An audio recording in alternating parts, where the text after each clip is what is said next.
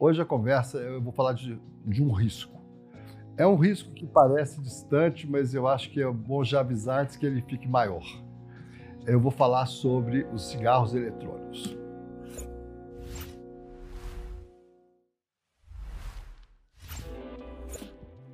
Cigarros eletrônicos de nicotina e de maconha.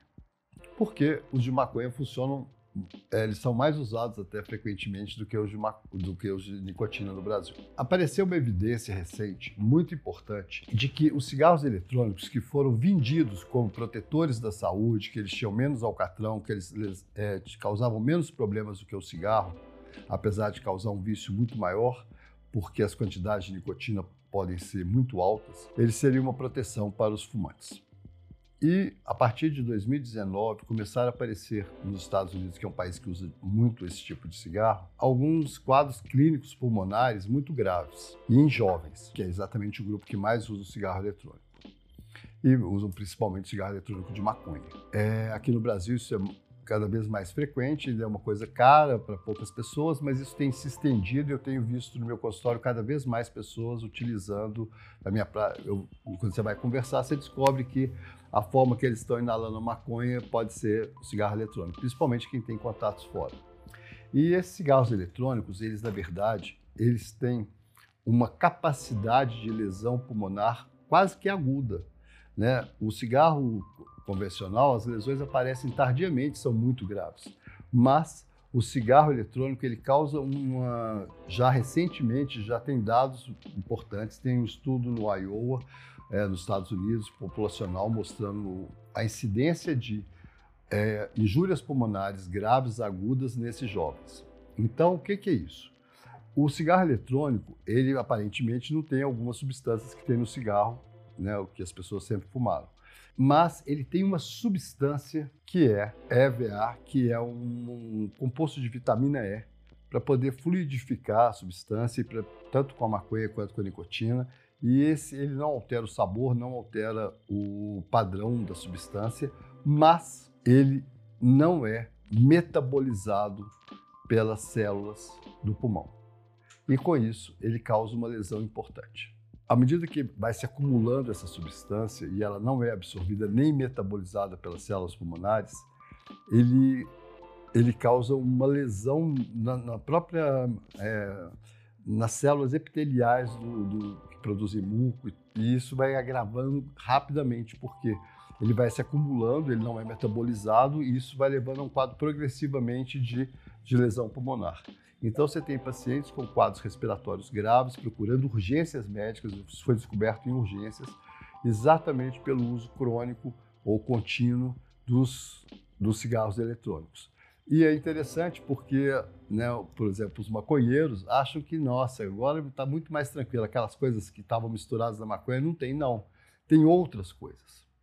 E isso é importante porque é, aqui no nosso país isso está chegando, as pessoas não conhecem muito e, e entre os jovens que estão tá achando fantástico isso, porque ele pode fumar e a mãe dele nem vê o cheiro de maconha, porque ele pode usar a quantidade que quiser.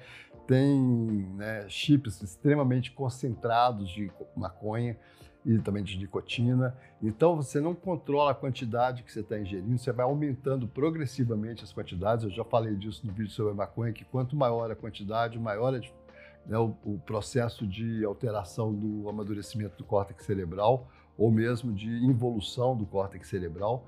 No vídeo anterior que a gente discutiu a liberação da maconha, eu falei disso.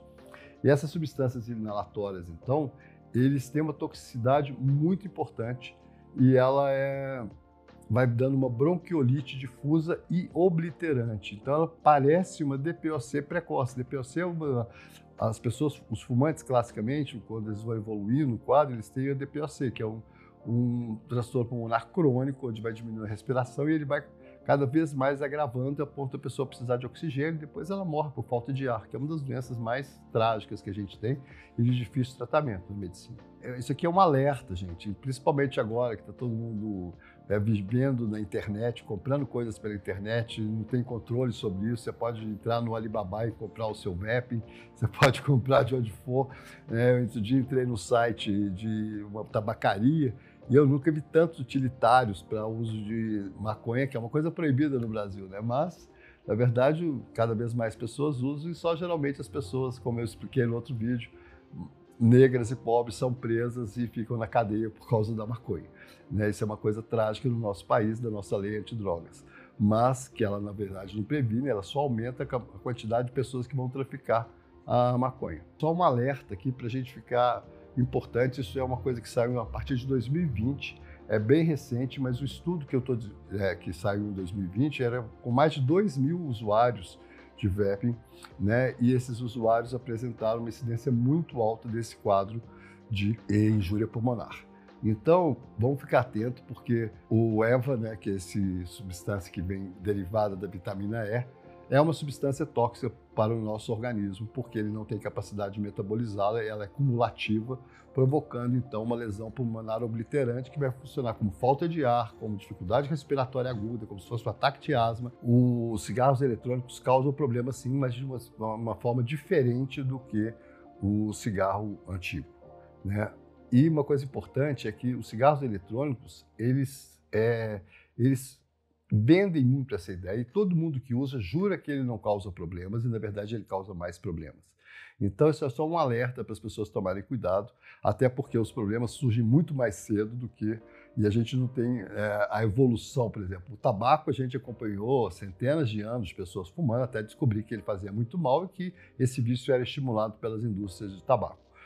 Uh, no caso dos cigarros eletrônicos, ainda não. A gente não tem, né, tem pouco tempo que ele está sendo usado e nessa quantidade que vem sendo usado hoje. Então a gente vai ter a longo prazo outros problemas que vão aparecer com toda certeza. Mas esse já é um problema novo, agudo e sério. Então as pessoas têm que tomar muito cuidado com essa propaganda enganosa de que os cigarros eletrônicos são benéficos, que eles são tranquilos e que fumar seu, sua maconha nele ou a sua nicotina nele, você está protegido dos males do cigarro. Não é verdade você pode estar provocando outros males, tá certo? Então, esse é um estudo sério, importante. A partir dele, o, controle de doenças americanos, o FDA, resolveu pôr restrições.